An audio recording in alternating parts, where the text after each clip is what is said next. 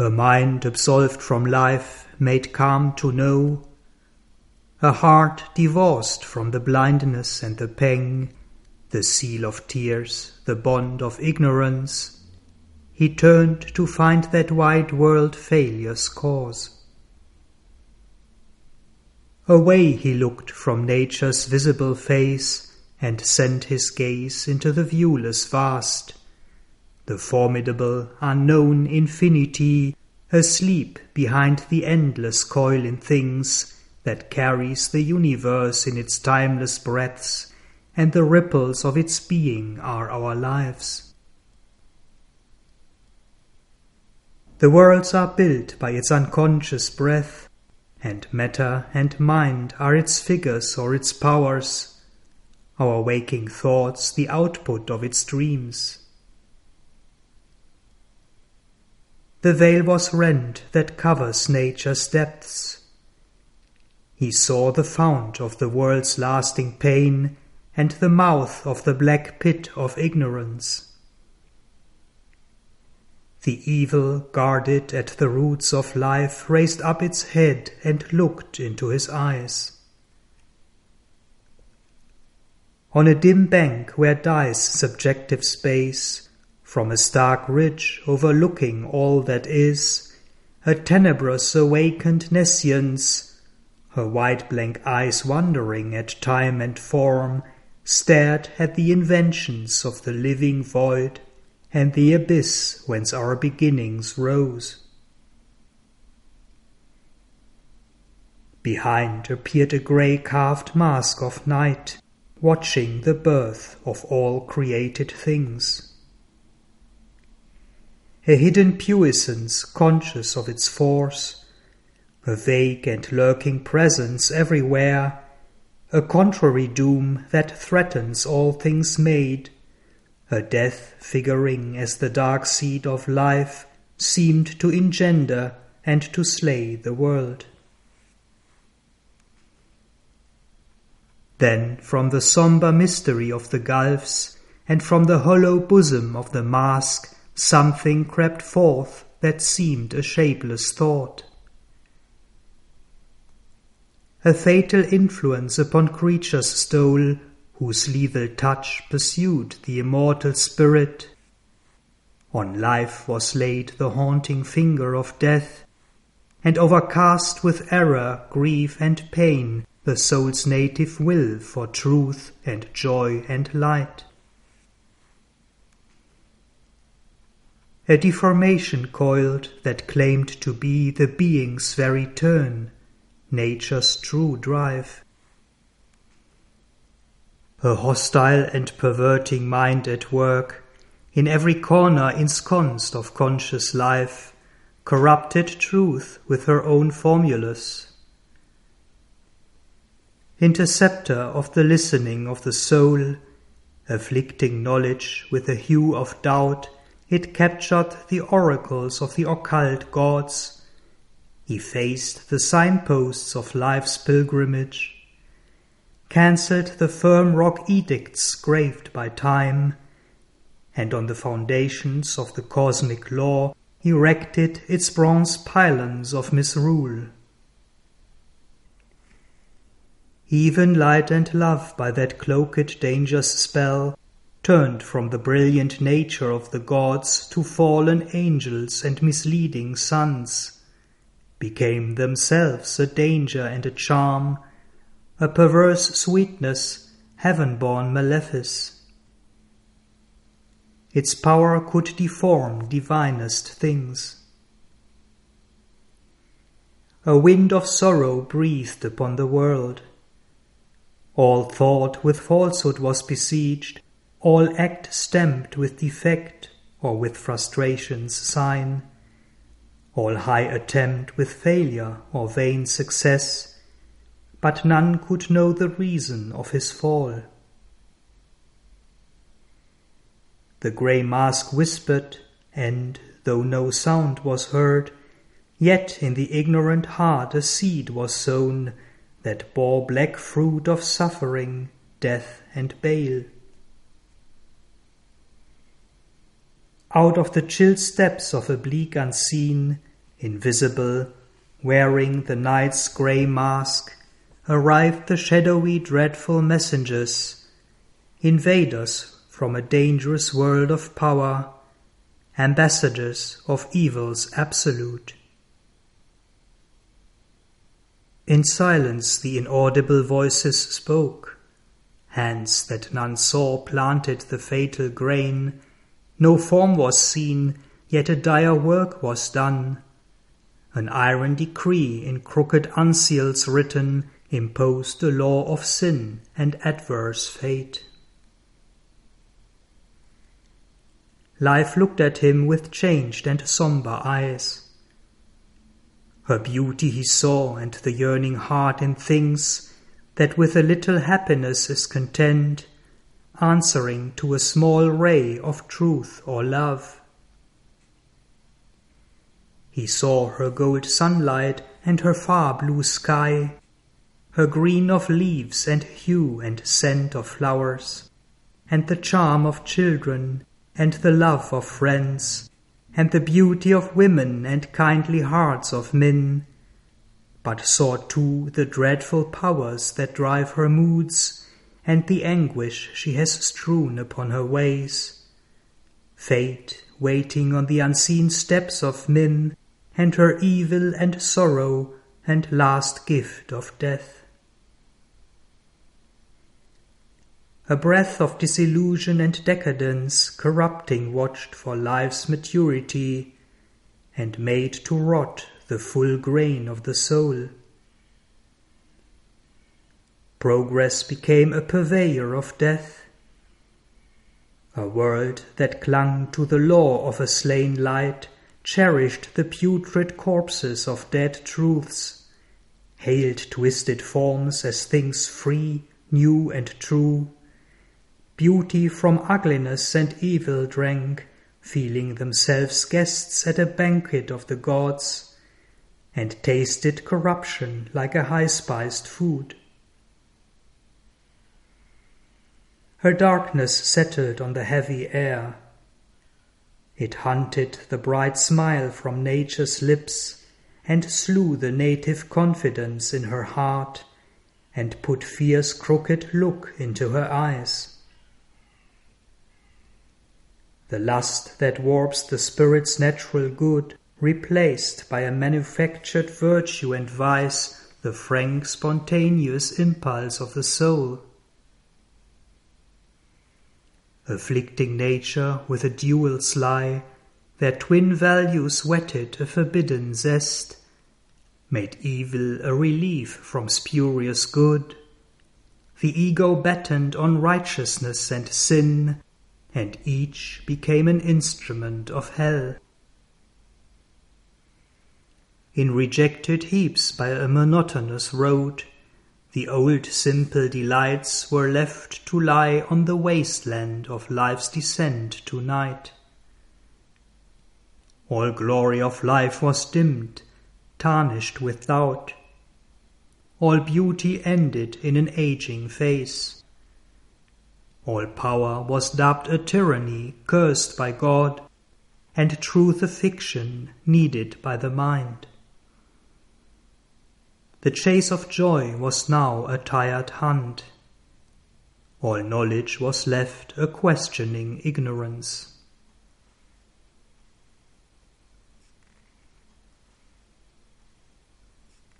As from a womb obscure he saw emerge the body and visage of a dark unseen, hidden behind the fair outsides of life.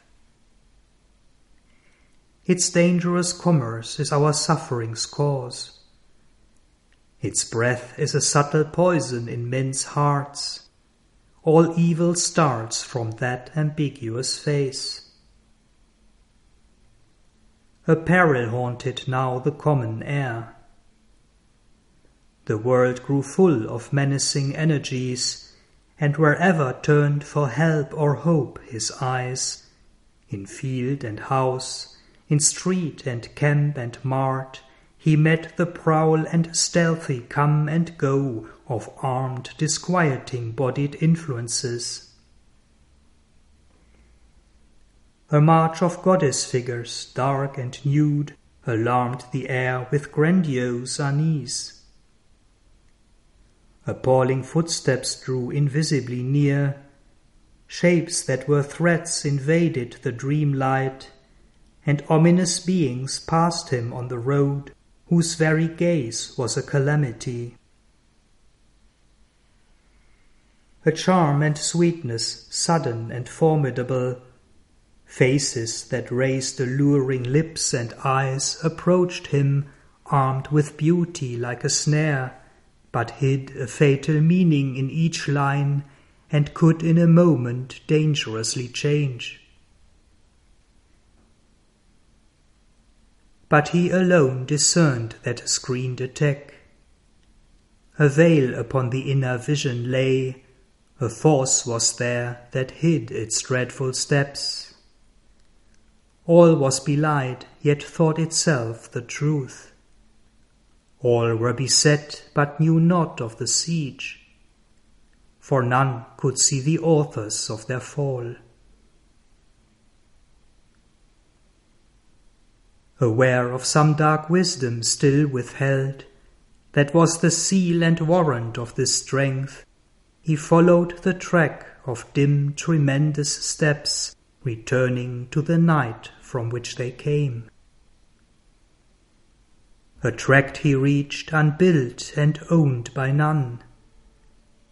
There all could enter, but none stay for long. It was a no man's land of evil air, a crowded neighborhood without one home, a borderland between the world and hell.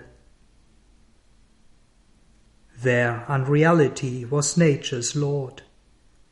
It was a space where nothing could be true, for nothing was what it had claimed to be. A high appearance wrapped a specious void yet nothing would confess its own pretence even to itself in the ambiguous heart. A vast deception was the law of things. Only by that deception they could live. An unsubstantial nihil guaranteed the falsehood of the forms this nature took, and made them seem a while to be and live. A borrowed magic drew them from the void. They took a shape and stuff that was not theirs, and showed a color that they could not keep, mirrors to a phantasm of reality. Each rainbow brilliance was a splendid lie. A beauty unreal graced a glamour face. Nothing could be relied on to remain Joy nurtured tears, and good and evil proved, but never out of evil one plucked good. Love ended early in hate, delight killed with pain, truth into falsity grew, and death ruled life.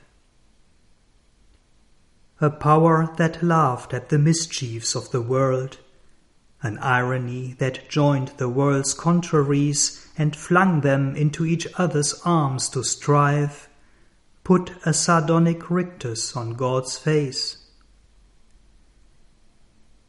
Aloof its influence entered everywhere and left a cloven hoof mark on the breast. A twisted heart and a strange sombre smile mocked at the sinister comedy of life.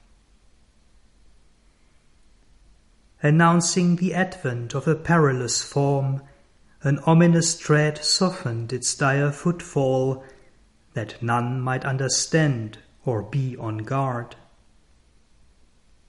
None heard until a dreadful grasp was close. Or else all augured a divine approach, an air of prophecy felt, a heavenly hope, listened for a gospel watched for a new star. The fiend was visible, but cloaked in light. He seemed a helping angel from the skies, He armed untruth with scripture and the law.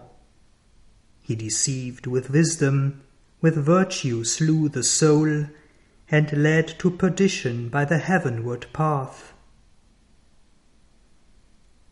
A lavish sense he gave of power and joy, and, when arose the warning from within, he reassured the ear with dulcet tones, or took the mind captive in its own net. His rigorous logic made the false seem true. Amazing the elect with holy lore, he spoke as with the very voice of God. The air was full of treachery and ruse. Truth speaking was a stratagem in that place. Ambush lurked in a smile, and peril made safety its cover, trust its entry's gate. Falsehood came laughing with the eyes of truth. Each friend might turn an enemy or spy, the hand one clasped ensleeved the dagger's step, and an embrace could be doom's iron cage. Agony and danger stalked their trembling prey, and softly spoke as to a timid friend. Attack sprang suddenly, vehement and unseen. Fear leaped upon the heart at every turn, and cried out with an anguished, dreadful voice. It called for one to save, but none came near. All warily walked, for death was ever close. Yet caution seemed a vain expense of care, for all that guarded proved a deadly net. And when after long suspense salvation came, and brought a glad relief, disarming strength. It served as a smiling passage to worse fate. There was no truce and no safe place to rest. One dared not slumber or put off one's arms. It was a world of battle and surprise. All who were there lived for themselves alone all warred against all, but with a common hate turned on the mind that sought some higher good. Truth was exiled, lest she should dare to speak and hurt the heart of darkness with her light, or bring her pride of knowledge to blaspheme the settled anarchy of established things.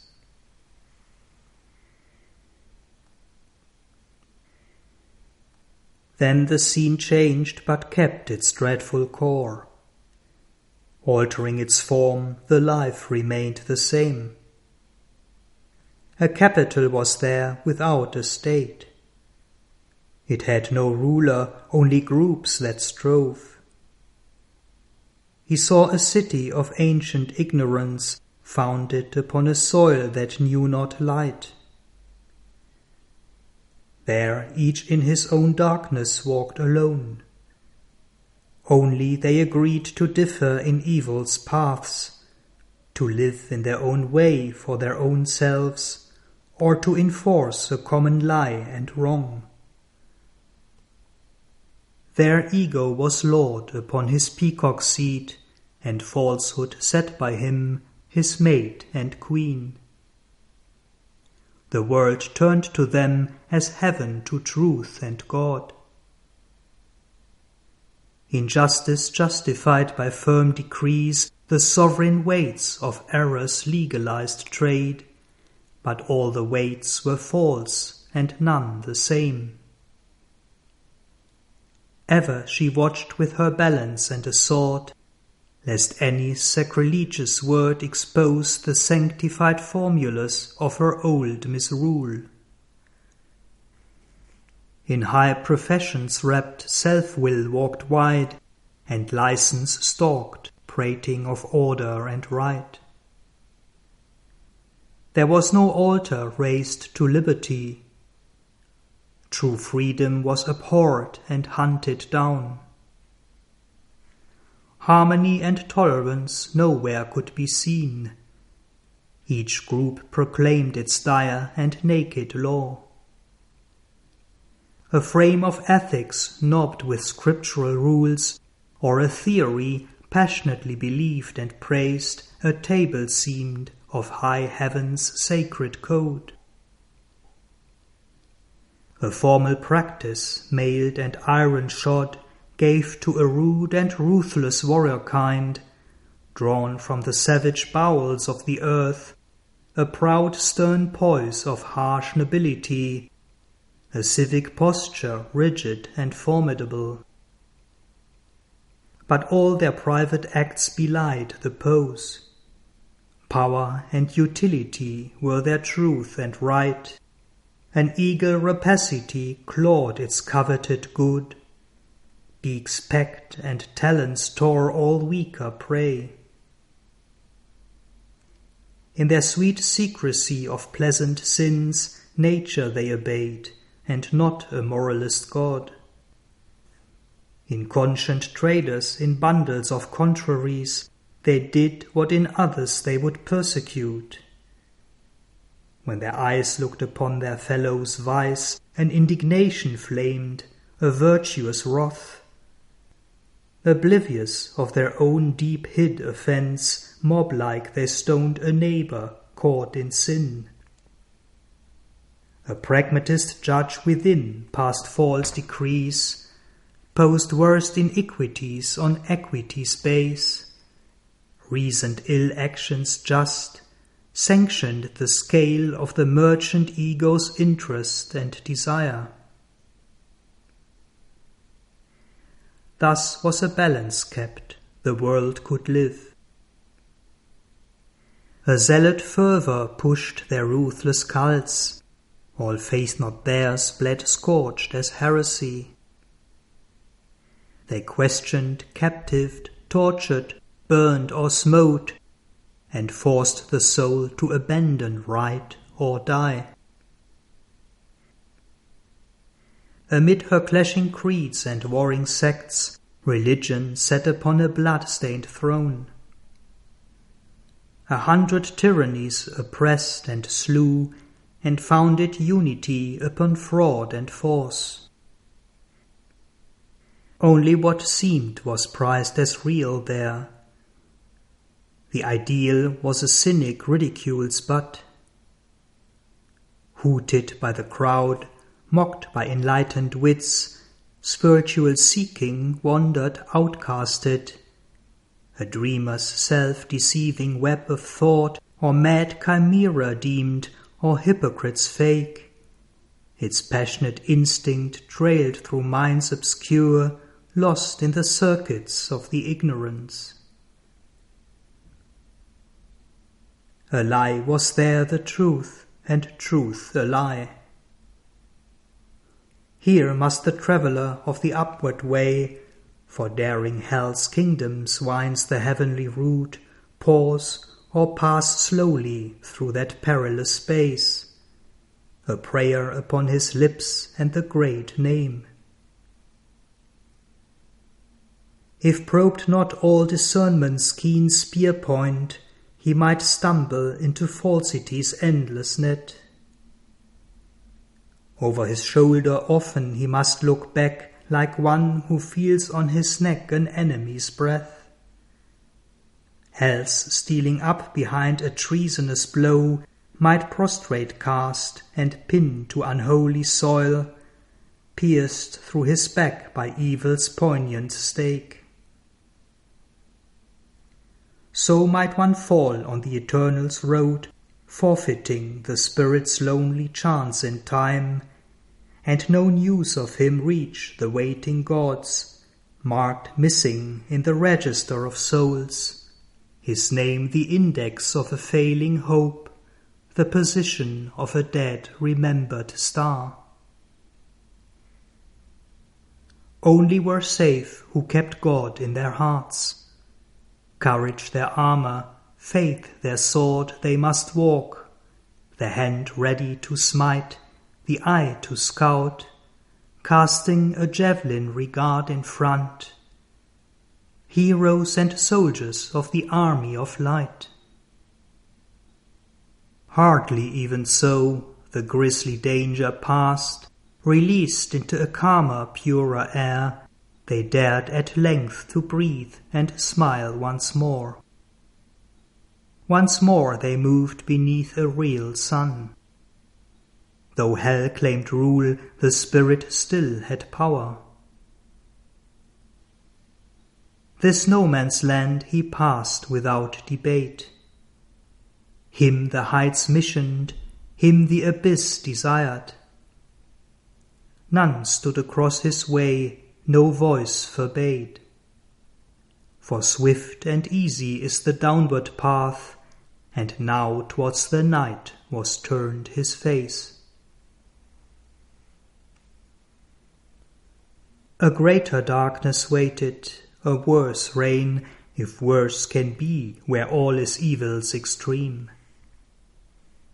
Yet to the cloaked the uncloaked is naked worst.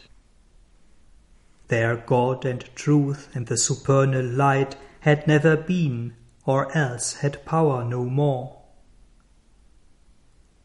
As when one slips in a deep moment's trance over mind's border into another world, he crossed the boundary whose stealthy trace I could not see, but only the soul feel. Into an armored fierce domain he came, and saw himself wandering like a lost soul amid grimed walls and savage slums of night. Around him crowded grey and squalid huts, neighbouring proud palaces of perverted power, inhuman quarters and demoniac wards. A pride in evil hugged its wretchedness. A misery haunting splendour pressed those fell done suburbs of the cities of dream life. There life displayed to the spectator's soul the shadow depths of her strange miracle.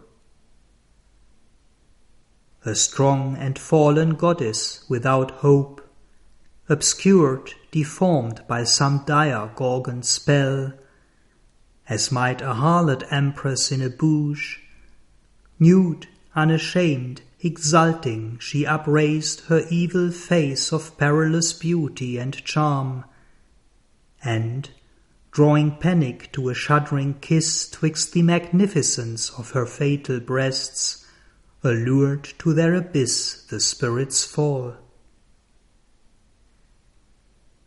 Across his field of sight she multiplied, as on a scenic film or moving plate, the implacable splendor of her nightmare pomps. On the dark background of a soulless world, she staged, between a lurid light and shade, her dramas of the sorrow of the depths, written on the agonized nerves of living things. Epics of horror and grim majesty rise statues spat and stiffened in life's mud. A glut of hideous forms and hideous deeds paralyzed pity in the hardened breast. In booths of sin and night repairs of vice, styled infamies of the body's concupiscence and sordid imaginations etched in flesh, turned lust into a decorative art. Abusing nature's gift, her pervert skill immortalized the sown grain of living death in a mud goblet poured the Bacchic wine, to a satyr gave the thyrsus of a god. Impure, sadistic, with grimacing mouths, grey foul inventions, gruesome and macabre, came televisioned from the gulfs of night. Her craft, ingenious in monstrosity, impatient of all natural shape and poise. A gape of nude exaggerated lines gave caricature a stark reality, and art parades of weird distorted forms and gargoyle masks, obscene and terrible, trampled to tormented postures the torn sense. An inexorable evil's worshipper, she made vileness great and sublimated filth. A dragon power of reptile energies and strange epiphanies of grovelling force, and serpent grandeurs couching in the mire drew adoration to a gleam of slime. All nature pulled out of her frame and base was twisted into an unnatural pose. Repulsion stimulated inert desire. Agony was made a red spiced food for bliss. Hatred was trusted with the work of lust and torture took the form of an embrace. A ritual anguish consecrated death. Worship was offered to the undivine. A new aesthesis of Inferno's art that trained the mind to love what the soul hates, imposed allegiance on the quivering nerves and forced the unwilling body to vibrate. Too sweet and too harmonious to excite in this regime that soiled the being's core, beauty was banned, the heart's feeling dulled to sleep, and cherished in their place sensation's thrills. The world was probed for jets of sense appeal, here cold material intellect was the judge, and needed sensual prick and jog and lash, that its hard dryness and dead nerves might feel some passion and power and acrid point of life. A new philosophy theorized evil's rights, gloried in the shimmering rot of decadence, or gave to a python force persuasive speech, and armed with knowledge the primeval brute. Over life and matter only brooding bowed, mind changed to the image of a rampant beast. It scrambled into the pit to dig for truth, and lighted its search with the subconscious flares. Thence bubbling rose, sullying the upper air, the filth and festering secrets of the abyss. This is called positive fact and real life. This now composed the fetid atmosphere. A wild beast passion crept from secret night to watch its prey with fascinating eyes. Around him, like a fire with sputtering tongues, there lolled and laughed a bestial ecstasy. The air was packed with longings brute and fierce. Crowding and stinging in a monstrous swarm, pressed with a noxious hum into his mind, thoughts that could poison nature's heavenliest breath, forcing reluctant lids assailed the sight, acts that revealed the mystery of hell. All that was there was on this pattern made. A race possessed inhabited those parts. A force demoniac lurking in man's depths, that heaves suppressed by the heart's human law awed by the calm and sovereign eyes of thought, can in a fire and earthquake of the soul arise, and, calling to its native night, overthrow the reason, occupy the life, and stamp its hoof on nature's shaking ground. This was for them their being's flaming core. A mighty energy a monster god, hard to the strong, implacable to the weak. It stared at the harsh, unpitying world it made with the stony eyelids of its fixed idea. Its heart was drunk with a dire hunger's wine, in others' suffering felt a thrilled delight, and of death and ruin the grandiose music heard.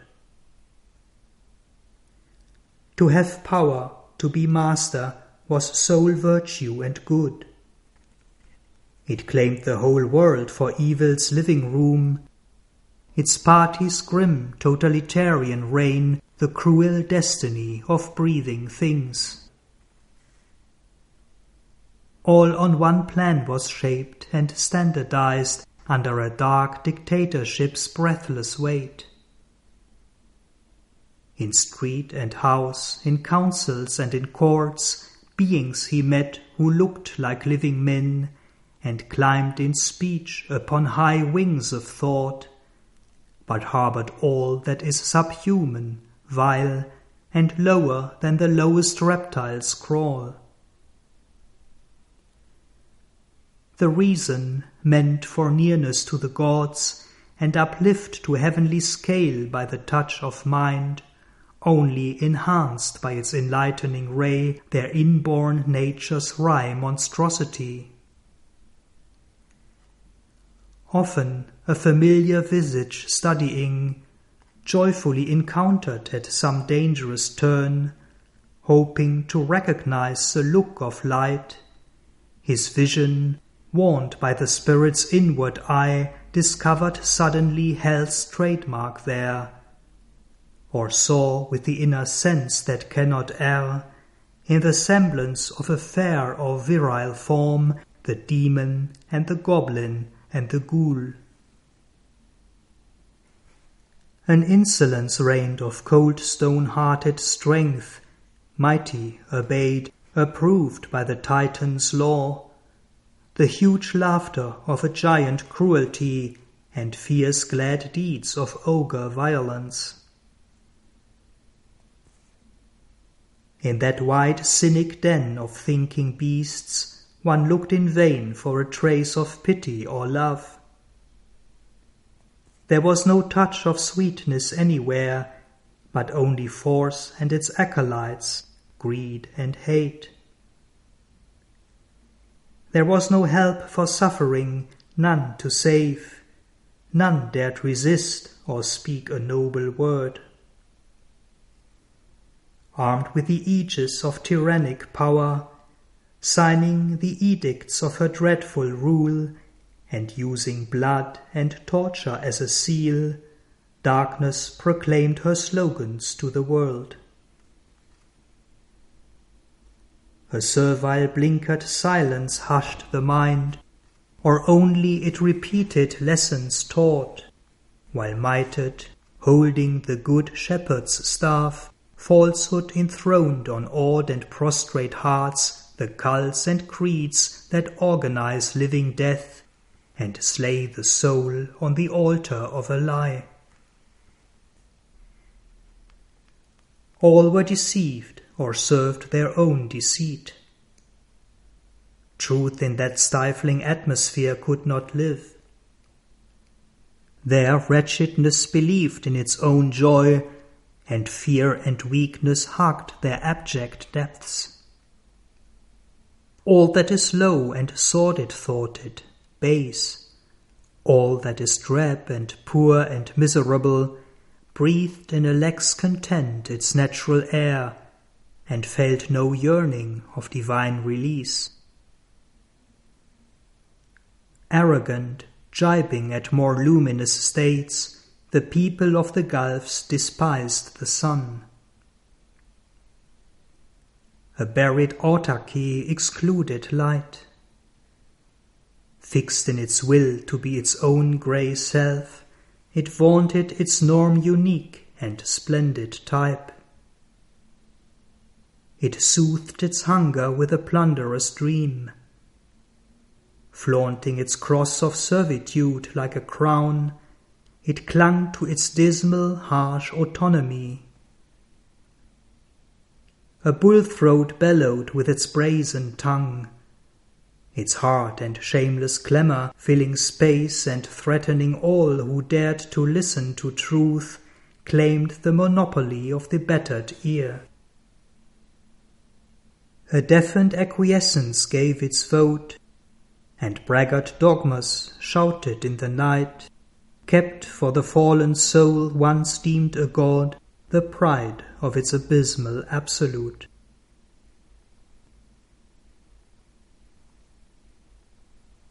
A lone discoverer in these menacing realms, guarded like termite cities from the sun, oppressed mid crowd and tramp and noise and flare, passing from dusk to deeper dangerous dusk, he wrestled with powers that snatched from mind its light, and smote from him their clinging influences.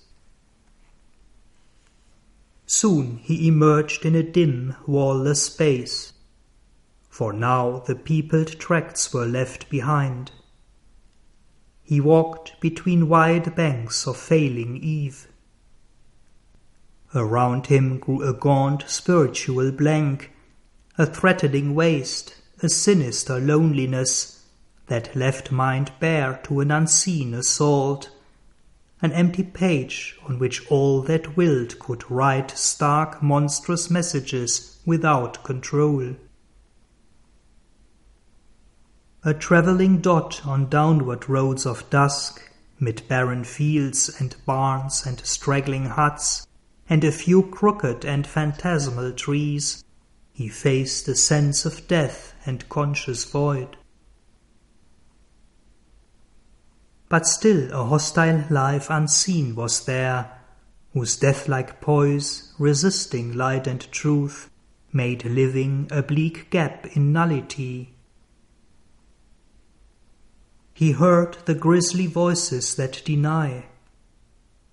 Assailed by thoughts that swarmed like spectral hordes, a prey to the staring phantoms of the gloom and terror approaching with its lethal mouth, driven by a strange will down, ever down, the sky above a communique of doom, he strove to shield his spirit from despair but felt the horror of the growing night and the abyss rising to claim his soul.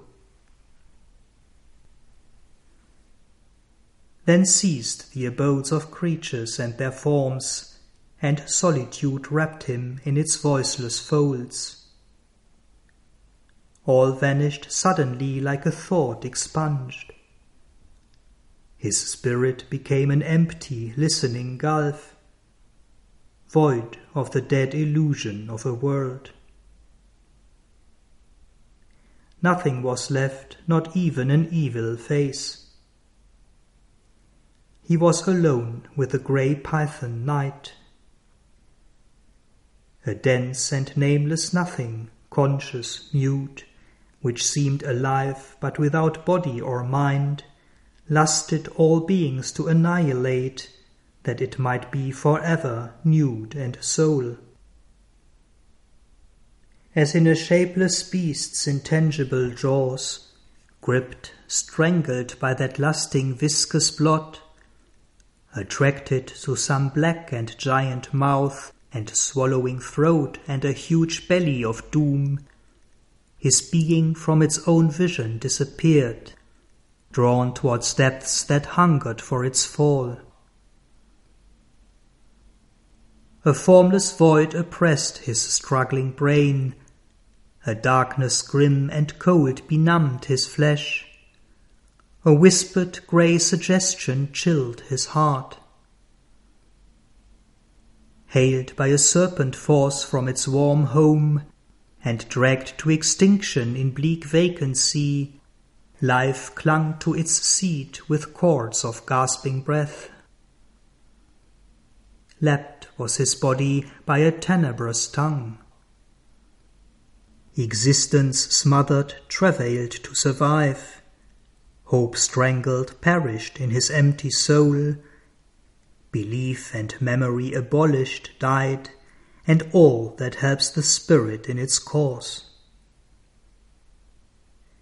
there crawled through every tense and aching nerve, leaving behind its poignant quaking trail a nameless and unutterable fear. As a sea nears a victim bound and still, the approach alarmed his mind forever dumb of an implacable eternity of pain inhuman and intolerable. This he must bear, his hope of heaven estranged. He must ever exist without extinction's peace in a slow suffering time and tortured space, an anguished nothingness his endless state. A lifeless vacancy was now his breast, and in the place where once was luminous thought only remained, like a pale motionless ghost, an incapacity for faith and hope, and the dread conviction of a vanquished soul immortal still, but with its Godhead lost, self lost and God and touch of happier worlds. But he endured, stilled the vain terror, bore the smothering coils of agony and affright. Then peace returned and the soul's sovereign gaze. To the blank horror a calm light replied. Immutable, undying, and unborn, mighty and mute the Godhead in him woke, and faced the pain and danger of the world. He mastered the tides of nature with a look. He met with his bare spirit naked hell.